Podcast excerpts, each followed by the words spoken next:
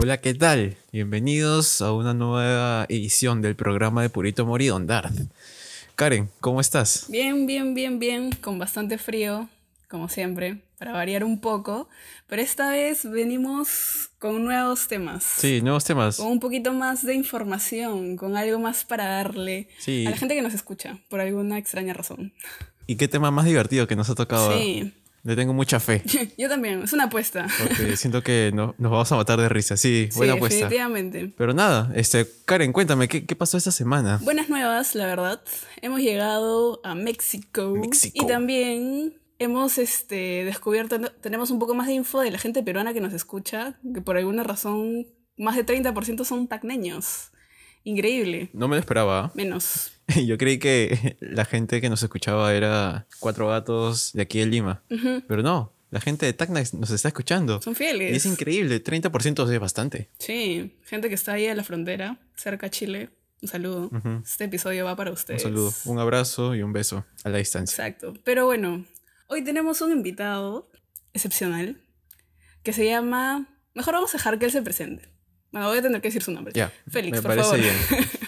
¿Qué tal? ¿Cómo están chicos? Un gusto eh, saludarlos y gracias por la oportunidad. El, gracias por la oportunidad del día de hoy. Bueno, soy Luis Alberto Félix del Águila. Félix, por si acaso, es mi apellido. Ah, ¿Félix es tu apellido? Ah, Creí que era tu nombre. Dato curioso, ¿eh? Sí, todo el mundo me dice Félix, así que. sí, y bueno, soy eh, residente de tercer año de cardiología del Hospital Nacional 2 de Mayo, de acá de Lima. Y nada, chicos, gracias por la invitación, en serio. Increíble, Félix. Gracias, gracias por acompañarnos hoy. ¿Está bien si te decimos Félix o, o prefieres Luis? Me puede. Eh, me- Luis, Lucho, eh, bueno, desde el colegio, universidad, y es un apodo que me ha seguido desde muchos años, me dicen Fibu, así que como gusten, de verdad. Fibu. Fibu. Figu, un apodo de chiquito y que lamentablemente me ha seguido hasta la actualidad. ¿Figo o Figu? Figu, Figu, F-I-G-U. Fibu. ¿Al- ¿Alguna historia detrás de ese apodo? Oh, Cierra los ojos que me vengo. Oh, me vengo. Sí. ah, es una, es- es- detrás de ese apodo, uf, es una historia nada, nada de que, me- de que estar orgulloso, ¿verdad? Resumen, un resumen. Por figuretti, escandaloso, estriónico, no sé, tal vez ser- llamar la atención, ser el punto de, de la juerga, tal vez. Cosas de niños, Ah, cosas de, tú. cosas de niños, cosas de colegio, cosas Sí. hasta de la universidad. Creo que de ahí ya cambió todo. Oye, Karen, ¿de qué, de qué viene tu nombre? Purito Ah. Ah, de, Me- queda la duda. de Twitter. Sí, pero ¿de- de- ¿en qué nació o en qué te inspiraste? Ah, lo que pasa es que en Twitter la gente se pone nombres raros. Como, no sé, por ejemplo, Beto Ortiz es Maldita Ternura. Y yo dije, oye, qué chévere. Y luego vi que todo el mundo tenía así su propio, su propio nickname con el que se identificaba, como tu ex enamorada o cosas así. Oye, la gente de verdad se identifica con algo, con un objeto, con lo que sea. O la tóxica, tóxica 15. cosas así. y yo dije, Entiendo, oye, entiendo. yo también que me puse a pensar como que, ¿qué soy? No sé. Y en verdad, mi alma egocéntrica me decía como que, oye, pero soy de amor de persona. Y terminé poniéndome así, Purito Amor. Y hasta ahora no lo he cambiado.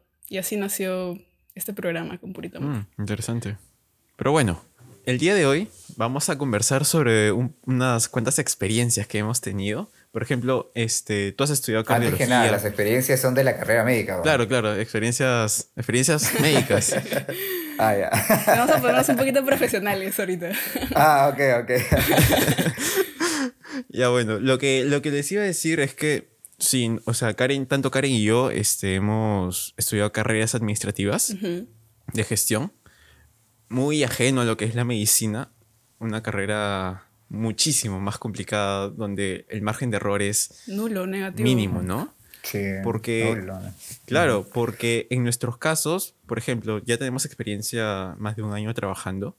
No juntos. No. Ella trabaja en algún lado, Felizmente. Yo en por ahí. algún otro. Sí. felizmente. Pero tanto Karen y yo, ahora, antes de empezar el programa, como que estuvimos repasando un poco nuestras experiencias y nos dimos cuenta que yo la he fregado muchas veces en, en mis trabajos, ¿no? Como práctica. Ya. Que son errores totalmente humanos y, y- y Claro. quiero comentar uno de ellos, que justo la primera semana que empecé a trabajar en una empresa en el área de tesorería, yo, pero fue maldad lo que me hicieron ya, me pusieron a pagar una serie de cuentas de proveedores. y lo que pasa es que hay dos empresas con nombres muy, muy parecidos, casi idénticos. Y una de mis responsabilidades era depositar esas cuentas, pero yo deposité cerca de 4 mil dólares a una empresa a la que no debería dar fuerte, ¿ah? un monto fuerte. Uy.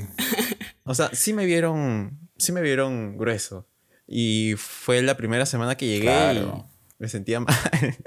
Me sentí muy mal eh, al siguiente día, el resto del mes.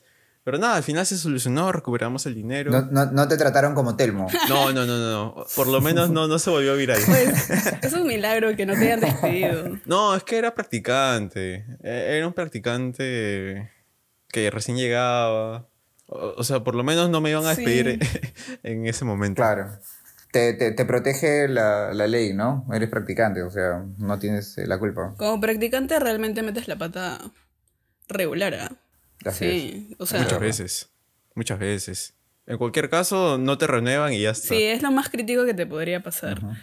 En mi caso, tengo dos historias así bien chiquitas. La primera fue este, mi primera chamba, que me pidieron hacer una cotización y yo estaba regalando a la empresa. O sea, las cifras nada que ver. Entonces, no fue tan crítico como lo de Darth que hizo transferencias. Y tipo, sí llegó a, a regalar dinero de verdad, solamente lo mío fue una cotización. Y, y bueno, tienes gente que te está observando y bueno, al final se dieron cuenta felizmente y se, se conversando se solucionó. Y otra historia que tengo fue un tema de proyecciones. Este, me dijeron como que ya, Karen, este, yo llegaba y me asignaron una, no sé cómo decirlo, me asignaron como que unos productos de la empresa. ¿no? Me dijeron, ya, Karen, hazle las proyecciones y pues yo me estaba llevando la quiebra a los productos y, y no, pues terrible, Errar es terrible. humano. No, no voy a dar más detalles, pero o sea, son cosas humanas, o sea, que pueden tener un impacto en, en las ventas de las empresas o algo así, pero... Y ahí te juegas más o menos con, más o menos con, con ventas. Que, Con dinero, con cosas totalmente recuperables. Recuperable, que lo puedes re- te puedes reivindicar, ¿no? O sea, puedes hacer las cosas mejor y, evitar nuevamente que, que pase algo malo, ¿no? Ganas experiencia en ese Exacto. aspecto. Claro. Sí. Pero en el caso de la medicina, No, no hay ese rango. totalmente. ¿Cómo, es, es, ¿Cómo se puede lidiar con eso? A ver, cuéntanos un poco. Es, eh, es un tema, pero totalmente distinto. O sea, eh, como tú lo has dicho, ¿no? Eh, realmente toda carrera es complicada desde el punto de vista que como uno lo vea, todos tienen su dificultad, incluyendo la medicina.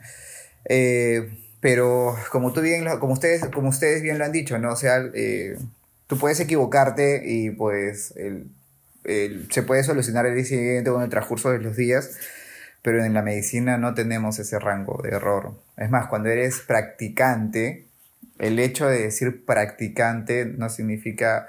Lo primero que dice, y obviamente recuerda que eh, el- la, población dice, uy, este es practicante, entonces practica con las personas, entonces hay que saberlo utilizar, ¿no? Claro, o sea, Fuerte. imagínate, no viene un paciente, oye, voy a practicar con la persona, o sea, mm, un poquito eh, dependiendo cómo utilices esa palabra, la gente lo puede manipular o utilizar de una manera totalmente eh, a su conveniencia, ¿no?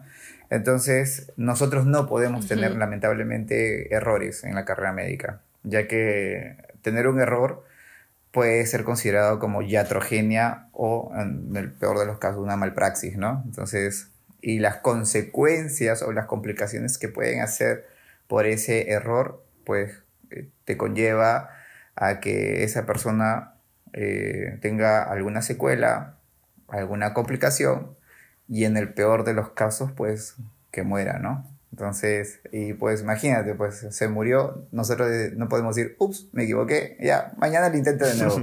Entonces, claro, o, sea, imagínate, ¿no? no, hay un mañana para eso. No hay un mañana, ¿no? Así, hablando fría, fríamente, crudamente, no hay un mañana, qué, ¿no? Qué fuerte tu chiste. Claro, o sea, sí. no era un chiste, no era un chiste. no, pero que parezca, aunque parezca un poco gracioso, es verdad, ¿no? Es como que imagínate que salgas y decirle a, a la familia, bueno, señores, bueno, aquí una pequeña complicación. ¿Y cómo está mi paciente? Bueno, murió entonces no es, la familia pues lo puede, uf, hay que tener mucho cuidado, ¿no? Ahora, justo como estábamos conversando previamente, pues entonces, ¿cómo ustedes pues, andan o actúan, ¿no? O sea, ¿cómo practican? Pues eh, siempre, como les decía, eh, siempre hay una persona que nos, que nos mira, que nos vigila, un asistente, ¿no? Alguien que ya tiene experiencia, ¿no? Y no todos los internos pues tienen las mismas cualidades, ¿no? Por eso hay especialidades, diferentes especialidades, porque cada uno desarrolla una especialidad específica, ¿no?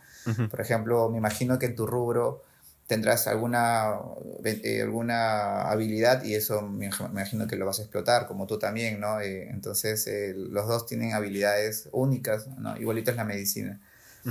Pero... Justo, justo ahí queríamos este, conversar un poco sobre, por ejemplo, en nuestras áreas administrativas hay, hay una escala, ¿no? Empiezas como practicante pre, luego pasas a practicante pro, luego analista. En el caso de la, de la medicina, ¿hay, ¿hay ese tipo de jerarquías? Sí, es bastante verticalizado. Eh, o sea, la cabeza máxima es el jefe de departamento, que es casi como un dios, él no toca el suelo. Luego vienen los asistentes, que también son como que la fase previa a ser un jefe de departamento. Luego vienen los R3, o sea, como mi persona. R3. Nosotros ya no miramos el, Como nosotros ya no miramos el suelo. Luego viene el R2, el R1, luego viene enfermería, el personal técnico, luego viene la máquina dispensadora de gaseosas, luego viene la máquina dispensadora de dulces, después viene el, trapo, el interno, después del interno viene lo que viene a ser eh, las cajitas donde ponemos los medicamentos y recién vienen los estudiantes de medicina. Más o menos es así la jerarquía de, de un hospital. O sea, una máquina dispensadora tiene tiene más, más poder que el, estudiante de medicina. Ah, sí. claro. Es, Que, es, que, es útil para, obviamente, alimentarse, comer, ¿no? Entonces, eh, hay escalas, hay que, se, se, respetan las, las, jerarquías. Así es. Así. ah, perdón, me, me, olvidé, me olvidé de la de la máquina dispensadora de café. O sea, oh, me siento muy mal por eso. Ellos deben estar mucho antes. sí, mucho más antes que las máquinas y que de los internos. Es que, pero es así la jerarquía, de verdad. De verdad. Oye, pero no, o sea, tú estudiante de medicina, si es que estás escuchando esto, límpiate esa lágrima porque vienen cosas un poquito más chéveres en, este programa. que estás llorando en este momento, ¿no? Y, hay unos memes espectaculares. Sí, es que eh, cuando eres eh, externo, interno, pues cambias los pañales, limpias heridas que por enfermedades se pudren, no porque se pudren por la culpa nuestra, sino porque hay enfermedades que hacen que se pudra la piel, ¿no? Y no es nada, y no es nada rico oler ese aroma, ¿no? Entonces lo mandas al internito, al externo, al estudiante de medicina, ¿no? Pero los premios, ¿no? Los premios, ¿no? Los premios con, que, con algún procedimiento, ¿no?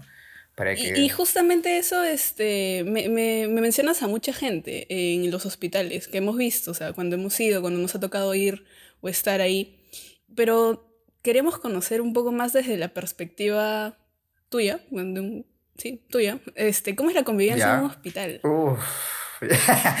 ya. Un poco. Ah, ah, perdón, perdón esa expresión, ¿no? no, sí, te vienen bajos recuerdos, me parece. Bueno, no. no, no, no. Si no, me no, bueno, Grace que no también queda chiquito. No, mentira, es una broma. Eh, el hecho de que es que tú cuando eres estudiante de medicina, cuando eres interno, la misma palabra interno eh, connota que tienes que vivir en el hospital. Eh, vas de lunes a domingo, eh, ingresas un cuarto para las 7 de la mañana ah, y no tienes horario de salida, ¿no? Supuestamente la ley que salió hace muchos años era 2 de la tarde, pero tú como estudiante de medicina ves la necesidad de quedarte más tiempo para aprender, porque de por sí el día te queda muy corto, muy, muy corto. Entonces algunas veces sales 7 de la noche, 8 de la noche, en el peor de los casos 10, eh, si es que tienes un paciente complicado, ¿no? La gente no sabe lo que sucede dentro de un hospital Mucha gente cree que nosotros como estudiantes de medicina pues solo lo practicamos y nos vamos a nuestras casas, ¿no? Y nada, o sea, si hay un paciente complicado nos dedicamos con él, incluso nos hemos quedado hasta el día siguiente, ¿no? Recuerda, recordemos bien, ustedes no me van a dejar mentir, que ustedes saben que en toda universidad pues siempre hay gente, pues la, la, clase que va con sus tagacos, los chicos así bien, así bien, todo, todo bacanes, y las chicas bien pintadas. Todo bien, bien Charlie. Bien Charlie llegan al hospital y eso se va. Es, un, es una cachetada a, la, a, eso, ¿no? O sea, las chicas se vuelven, ya no van con sus zapatos así todo bonitas, ya se van con zapatillas, con, sin pintarse, con el scrap sin planchar, los patas se van pero barbudos, o sea, porque tiempo no tienes, y recuerden, es de lunes a domingo, ¿no? Te desintoxicas de las fiestas, te desintoxicas de la de muchas cosas, pero sí, sí, sí salen, ¿no? Sales, ¿no? O sea, terminas tu, tu, día, por ejemplo, un sábado, sabes que el domingo puede llegar un poquito tarde, pues obviamente puedes estar con tus amistades, ¿no? Lo que era antes de la pandemia, ¿no? Y por la misma convivencia dentro de un hospital, pues suceden los romances, eh, los, eh, las novelas, ¿no? los, los líos, los, las, las, broncas entre hombres y mujeres, ¿no? los tríos amorosos, los triángulos. ¿no? ¿En serio? Miércoles. ¿Podrías contarnos alguna experiencia, una vivencia? es que vives, es que, es que vives, ¿no? es que vives, vives dentro del hospital, o sea, no te, das, no te das tiempo de otra cosa. Entonces, dentro del hospital ya formas una amistad, una relación, ¿no? ¿Y con qué tiempo? Si sales a las 10 de la noche del lunes a domingo. Entonces, es más, mucha gente entra al internado con enamorado, enamorada y salen terminando porque por ahí hay un serruchero o, o hay un asistente. Recuerda que tú eres interno o, este, o interna y pues ves al asistente, al residente, al R3 sobre todo. Un R3. Entonces, como, como, que son lo, lo casi top, top y pues tú los miras así con admiración pero dentro de un hospital ya cambia mucho la parte física y eh, entra a tallar mucho la parte intelectual, ¿no? O sea, ya, el, ya no eres sexy o bonito por, por las facciones, sino por el conocimiento. La labia pinta bastante. Y la labia, ¿no? La manera como le explicas, ¿no? Claro, es otra cosa. Más, más científico. Y sí... Eh, la carnecita, por favor. Una experiencia mía. Algo que puedas contar, ¿no? Algo que puedas contar. sí. Yo he sido más observador que, que estar en la parte algo legal, ojo de la tormenta. Eh, a ver, algo que te pueda contar. Mm, por ejemplo, y es esa no, esa, esa típica, la típica del meme que, que, que, que el asistente está con una, inter, con una interna, eso, eso, eso sí, ah, no hay que ser machistas, también se ha visto asistentes mujeres que ha estado con un interno. ¿ah? No, hay de todo. Puede ocurrir de eh, todo. Ah, hay de todo, ¿no? Y que me acuerdo que una vez cuando yo era estudiante de medicina, era externo, estaba en ginecología, no voy a decir qué hospital era, eh, era una asistente de ginecología, se había metido con un interno y pues pensábamos que la asistente era soltera, una doctora muy, muy guapa. Y pues llegó el esposo, pero llegó el esposo con pistola. ¿Qué? Se había enterado, se había enterado que estaba siendo engañado con un médico. Y uff, un chongazo. Imagínense, el, el, pate entró con pistola. ¿quién, ¿quién, entra a un hospital con pistola? Entonces, obviamente. Ah, diferente con pistola, no es que la tenía en la cintura. No, obviamente sí, ¿no? Pero todo el mundo se escandalizó. Obviamente fue para asustarlo, ¿no? cuando se enteró que era un niño, pues porque nosotros entramos jóvenes, bueno, ni, ni tan niños, pues no entre comillas, ¿no? Comparado a personas ya de en ese tiempo de mi edad. Entonces, eh, eh, fue esas cosas, ¿no? Eh, todo el mundo se quedó palteado, ¿no? O, por ejemplo, el famoso meme de que el asistente de cirugía está con la interna y en la tarde llega la esposa, ¿no? Eso se ve bastante, bastante, bastante. Es, no es nada. Sí, sí, sí, sí, sí, sí. O sea, uno está mirando desde otro lado, ¿no? Comiendo su canchita tipo lo Michael Jackson. See you next Wednesday.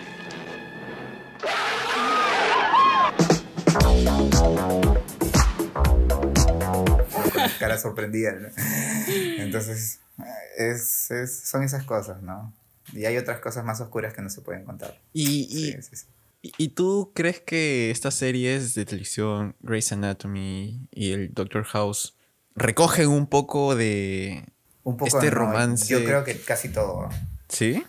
Es todo. A todo. Bastante Sí, sí, real. sí. O sea, eh, podría decir que mm, el mm, tal vez 99.9999% real.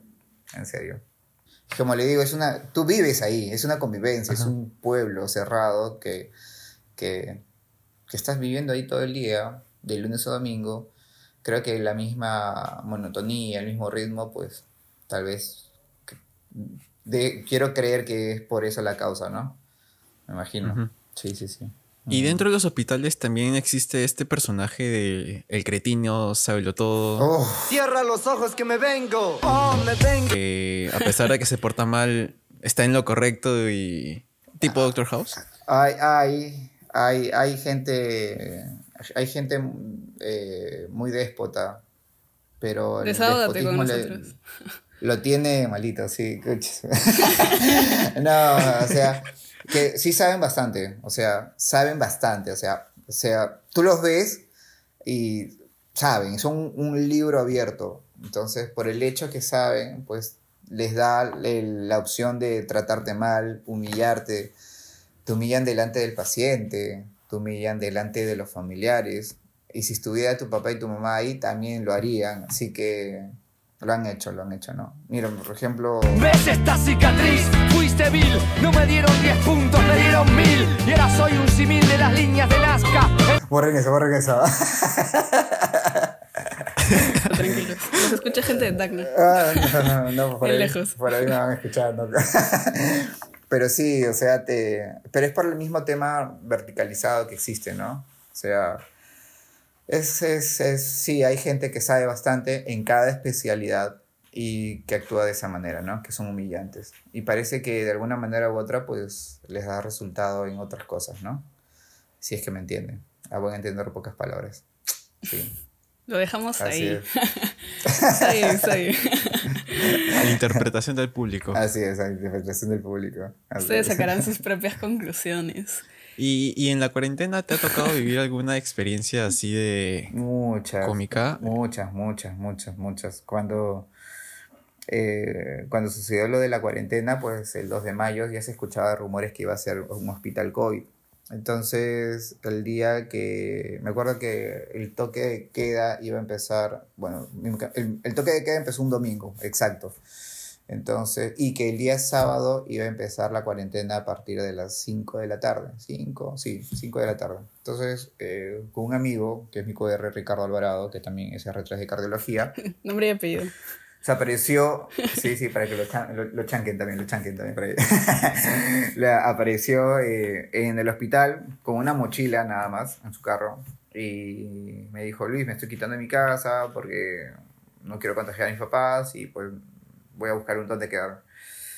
Y analizando bien la situación, como les había comentado, yo estaba viviendo con mi señora madre, que es ya mayor, que tiene ciertas enfermedades, y mis dos abuelos, pues que ambos suman mil años y pues también tienen sus enfermedades, ¿no?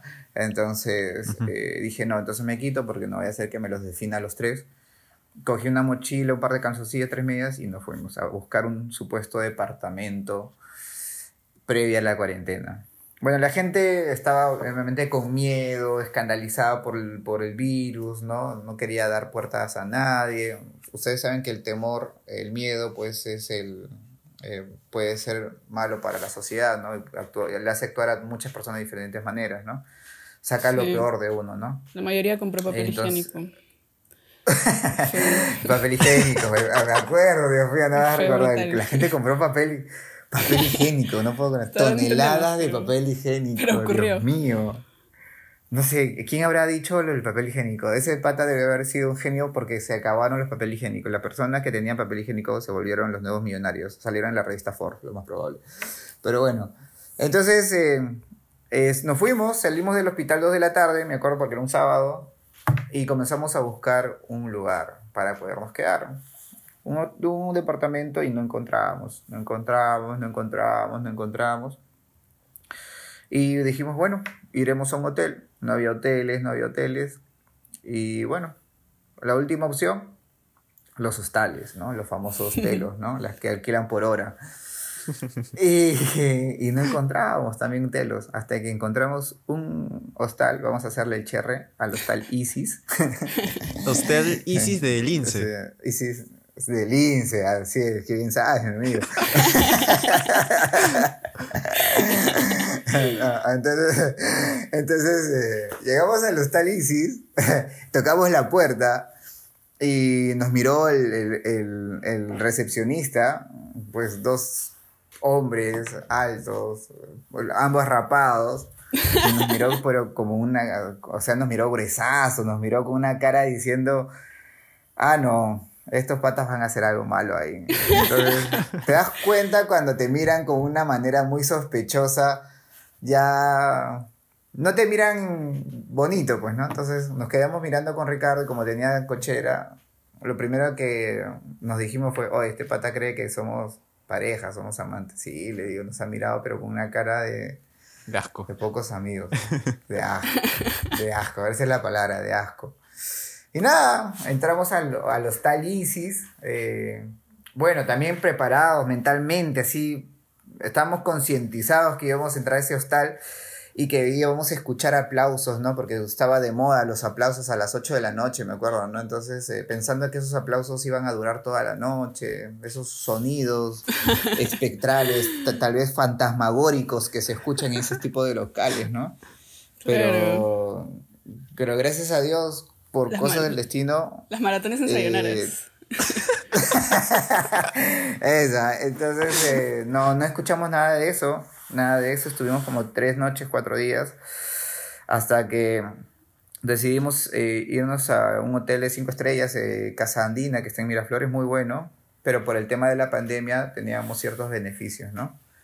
Llegamos al, al, hotel, obviamente con una recepción muy bonita, muy elegante, con decirles que su baño era más grande que mi cuarto de la casa, así que era espectacular, de verdad, fue una cosa, bueno, nos queríamos pudientes por esos días. Nos quedamos un mes y medio, no me equivoco. Y, Pero ahí sí fue lo de lo de los aplausos todas las noches. La maratón de. Fantasmagórico.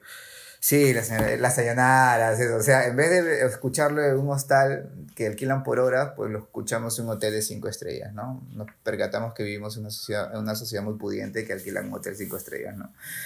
Así que... Cosas de la vida. Cosas de la vida. Es más, imagínense un hotel cinco estrellas lavar tu ropa a mano en una batea, pues, ¿no? O sea, eh, es que, es que el, costo de la lavandería en el hotel era muy costoso, muy costoso. Creo que lavarse un boxer te costaba 20 soles, un boxer. Entonces, sí, bueno, yo tampoco no gastaba mucho porque tenía tres boxers, ¿no? Así que para un mes y medio, así que se terminó con hueco, así que es que no saqué, no saqué más ropa pensando que la pandemia iba a durar un par de semanas, ¿no? Pero eh, bien, bien inocente fue. Así es.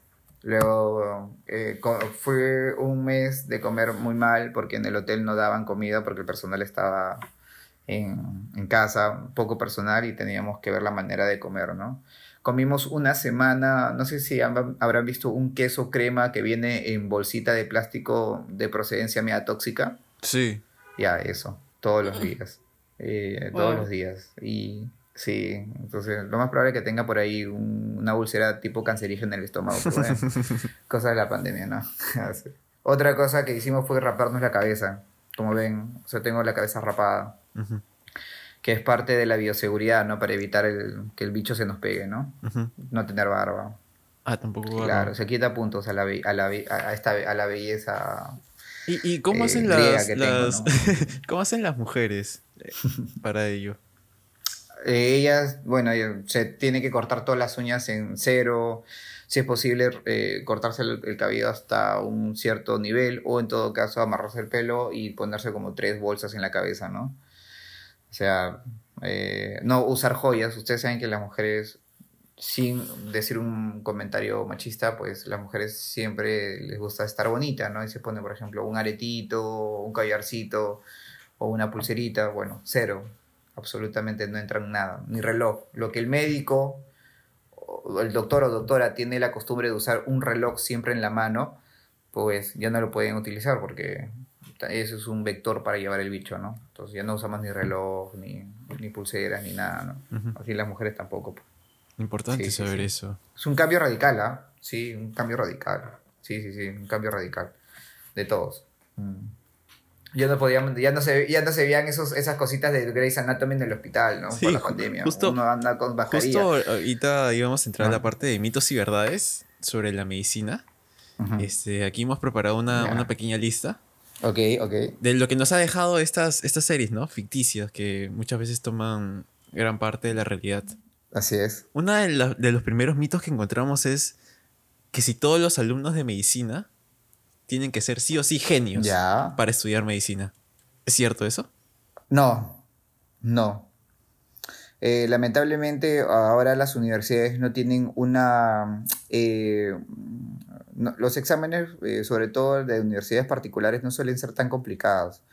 Puntuales, las complicadas pueden ser Cayetano, ¿no?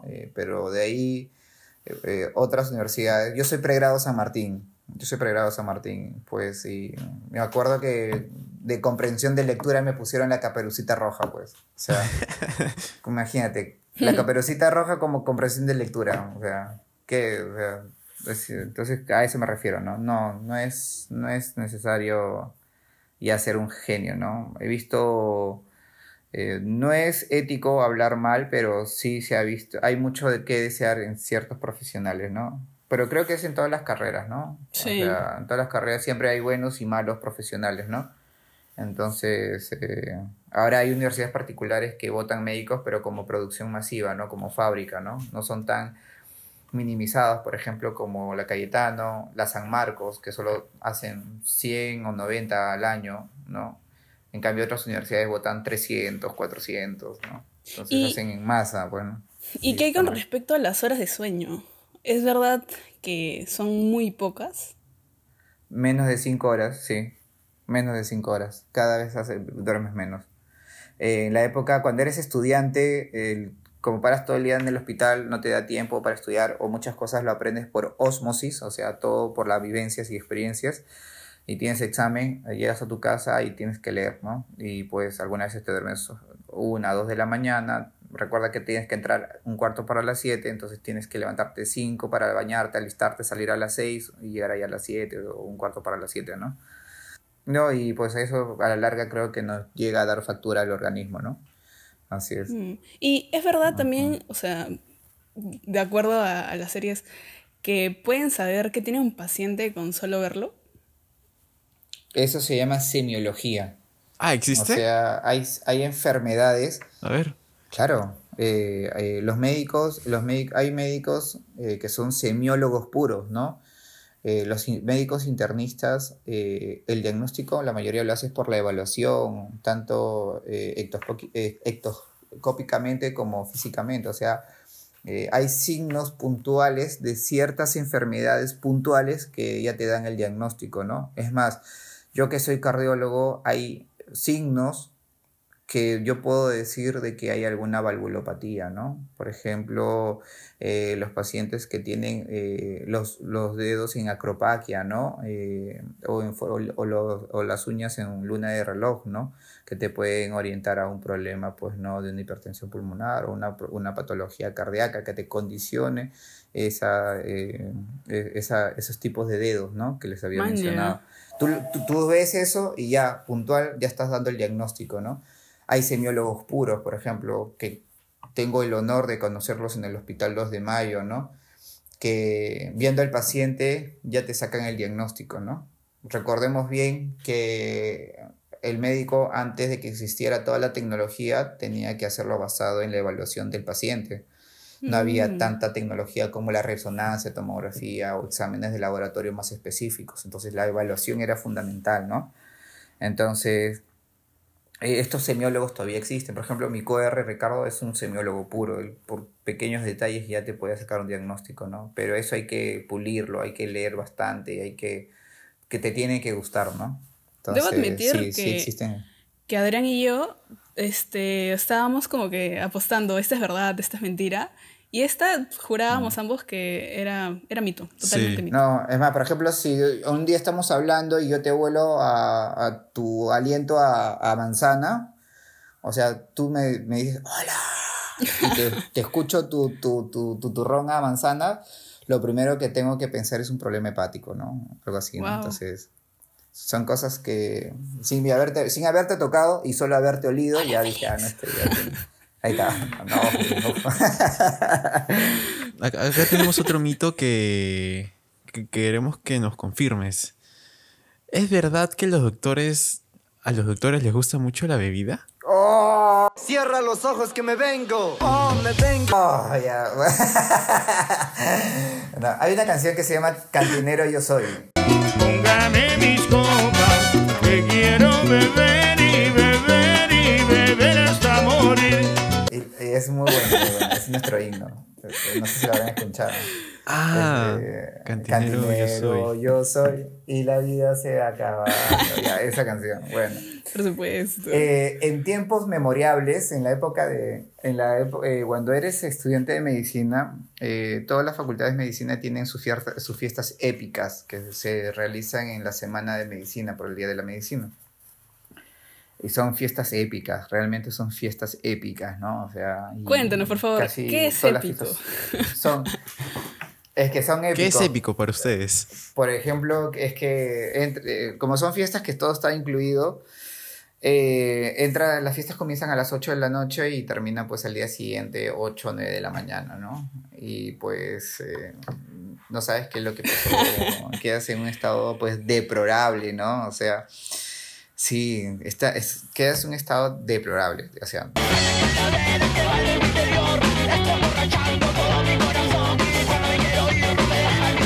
Entonces, eh, nosotros lo justificamos porque estudiamos mucho, obviamente. Entonces, Claro, eh, vivo estresado. Bueno, sí, es totalmente merecido. Tipo, los casos que ven en el te vas a hospital. te una vez al año. Necesitamos claro, votarlo. Es una vez al año. Claro, entonces es una vez al año. Y pues obviamente en- cuando ya estás en el hospital, eh, queremos justificarlo. Lo que pasa es que tú vives el día a día con la muerte, con las enfermedades, ves lo frágil que es la vida. ¿no? Entonces vemos personas que son jóvenes, que son sanas y que de un día para otro llegan al hospital por un choque, por alguna enfermedad, por algún cáncer que se han enterado. Entonces vemos que es muy frágil la vida, la- que, que nadie es superhéroe.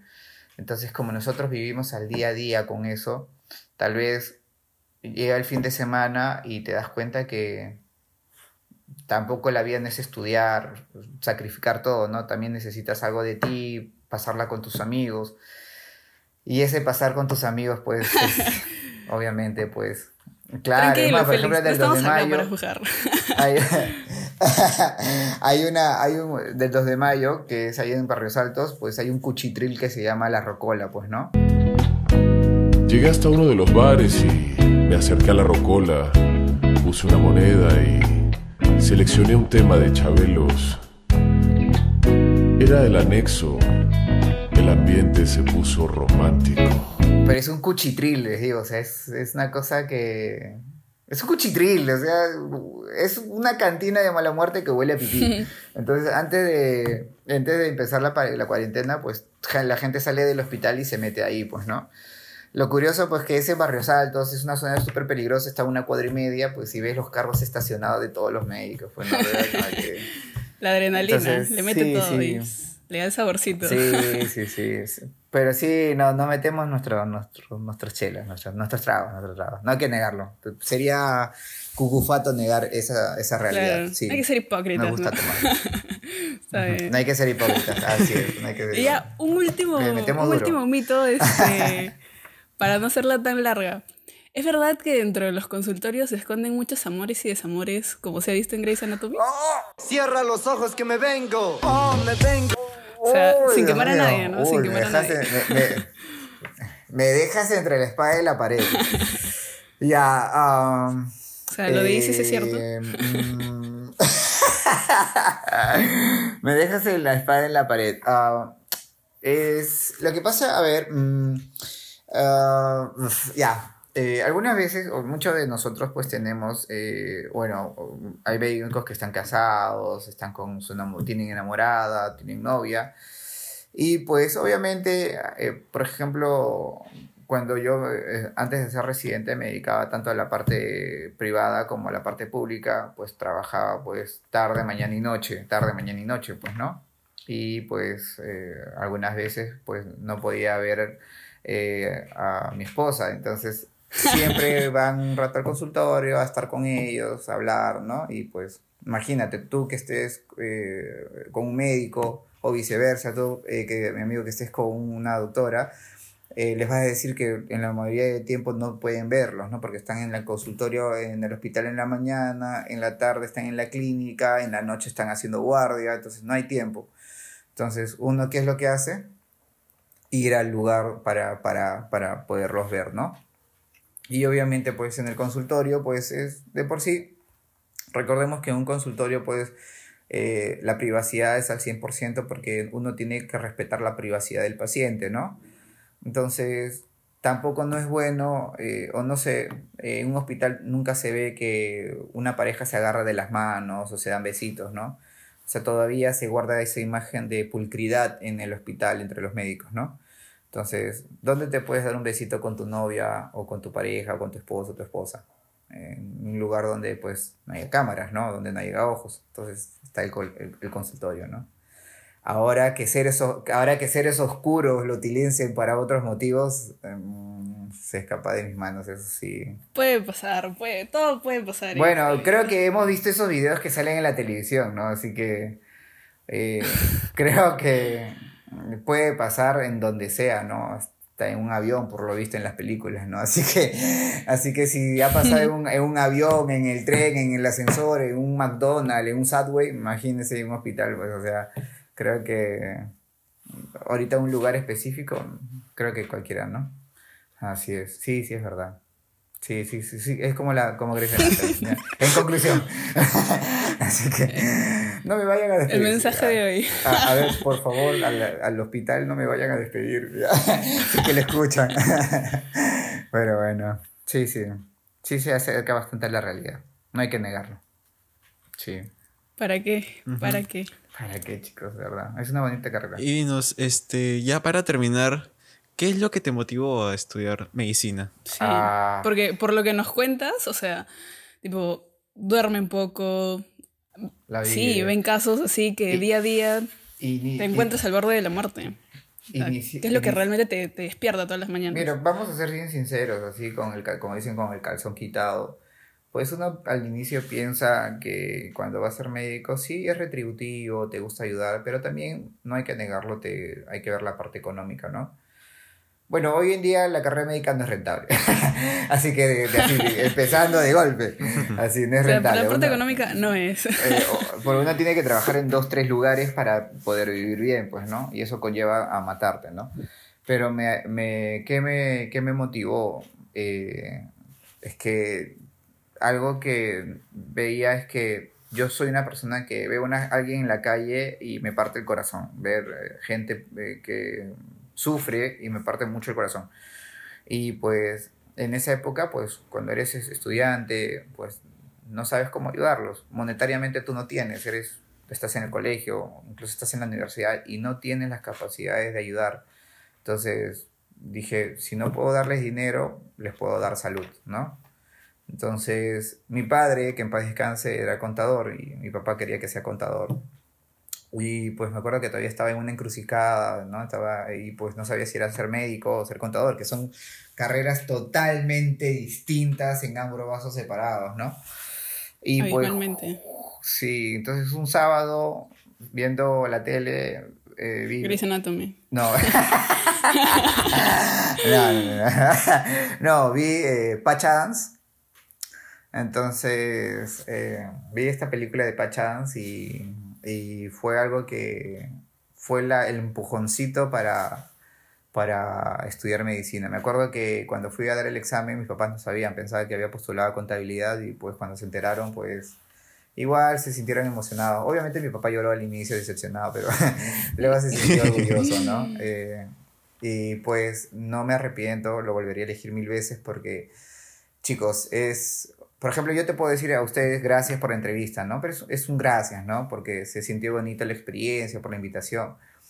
pero escuchar un verdadero gracias de una persona que estuvo a punto de morir, que estuvo enferma y se recuperó, que le dieron tranquilidad, que le dieron bienestar y que abre sus ojos y les dice gracias, es una sensación que no lo encuentras en otro lado, de verdad. No tiene precio. No tiene precio, no, no, no lo encuentras. O sea, por ejemplo, tú ahorita le das 100 soles a una persona pobre, te va a decir gracias, ¿no? Pero la gente que abre sus ojos después de, de que pudieron haber muerto o de que se recuperaron y te dicen gracias, es una sensación que te llena de una calidez, pero abismal. Es, es lindo, es lindo, lindo. Entonces, no hay punto de... Ahí sí podría decir que no hay punto de comparación en, en otra cosa, ¿no? Entonces, y mm, para que no me arrepentiría. Lo volvería a elegir mil y una veces. Por más que sea la peor carrera y que sea mal pagada, que no duermas, eh, lo volvería a elegir. Por sentir esa sensación tan cálida en el corazón. De verdad. Sí, sí, sí. Mm, Gracias. O sea, Claro, y es, y es el objetivo que nosotros tratamos de transmitir a los, a los que nos que escuchan, ¿no? Este, de motivarlos a hacer lo que les apasiona, que no todo se trata de dinero, sino también se trata sí, de sí. qué es lo que a ti te gusta, qué es lo que te apasiona. Y si te apasiona, Sí. este, Nunca lo vas a ver difícil. no sé, ayudar a las personas, bueno, Claro. nada, nada, o sea, en verdad todo es difícil, o sea, y si algo no te gusta, se va a hacer muchísimo más difícil, o sea, porque te va a pesar el doble. Así es, así es. Y como, y como, y como dice Purito Amor, eh, eh, eh, todo lo, si te gusta, lo vas a ver lindo, ¿no? Y obviamente, por ejemplo, ustedes como profesionales, en la parte en, la que ustedes se manejan, las- lo- la- los proyectos, las metas que ustedes se hagan, se van a sentir bien con ustedes mismos, ¿no? O sea, no solo escuchar las, por ejemplo, yo me siento bien al escuchar las gracias de un ser humano, ¿no? Y es comprensible, es comprensible. Definitivamente. En verdad, este, nosotros, o bueno, por lo menos yo, hablo personalmente, sí los veo como, como personas admirables. Porque hacen una labor muy, muy linda y, y hacen cosas que, o sea, más allá de solamente atender y curar y salvar vidas, este, lo hacen con bastante pasión. Y es, es algo que, que se pierde, que se está perdiendo y que no queremos que se pierda. Porque es el motor. El motor lo que te hace levantarte a las 5 de la mañana a pesar de que no hayas dormido nada y que de verdad te hace también estar como que con sueño, pero feliz. Es básico. Sí, porque si nosotros, nos, si nosotros no los cuidamos, entonces ¿quiénes, chicos? Entonces, esta enfermedad los mantiene en un hospital aislados, sin ver a sus familiares mientras están hospitalizados. Imagínense eh, que se les complique. Es una enfermedad que, que te da hipoxia silente, o sea, mueres eh, de una manera muy tranquila. Pero imagínate morir sin estar con tu papá, tu mamá, tus hijos al costado. No se lo deseo a nadie. Entonces nosotros tratamos de brindarles un poco de alegría estando con ellos. A, a riesgo de podernos contagiar, pero nadie, nadie quiere morir solo en esta vida. Así que tenemos que arriesgarnos, estar con ellos, darles la mano, abrazarlos, con la posibilidad de que nosotros podamos contagiarnos, pero creo que nadie tiene derecho a estar solo en esta vida. Así es. Gracias, gracias. Pero no lo, no lo- Gracias, Luis. Muchas este, gracias por el- Luis Félix, sí. Félix Luis Fiu, Figu, Digo, por comentarnos todas esas experiencias que tienes. No, no se preocupen chicos, de verdad, gracias a ustedes por la oportunidad, de verdad les deseo éxitos en, en su programa, de verdad. Eh, Jime me, me, me avisó de ustedes y no dudé, ¿no? Jime, y yo les comento, Jime va a ser una gran doctora, es, va a ser una gran doctora, de verdad. Tiene mucho, mucha pasión, mucho, es estudiante de medicina, desde, creo que desde cuarto año la veo metida en el hospital todos los días, entonces en emergencia, va a ser un- creo que le gusta la parte de emergencias y va a ser una gran emergencia. Un saludo para para, Jimena. Jimena. Pero parte del trabajo. Y bueno, Bueno, Karen, creo que llegó el momento ya- de despedirnos también. Sí, buenas noches. Vayan a descansar. Y ya nos vemos en el siguiente episodio. Cuídense. Adiós, Dart. Adiós, Figu. Salud. ¿Qué horas son, mi corazón? Te lo dije bien clarito. Permanece a la escucha. Permanece a la escucha. 12 de la noche en La Habana, Cuba. 11 de la noche en San Salvador, El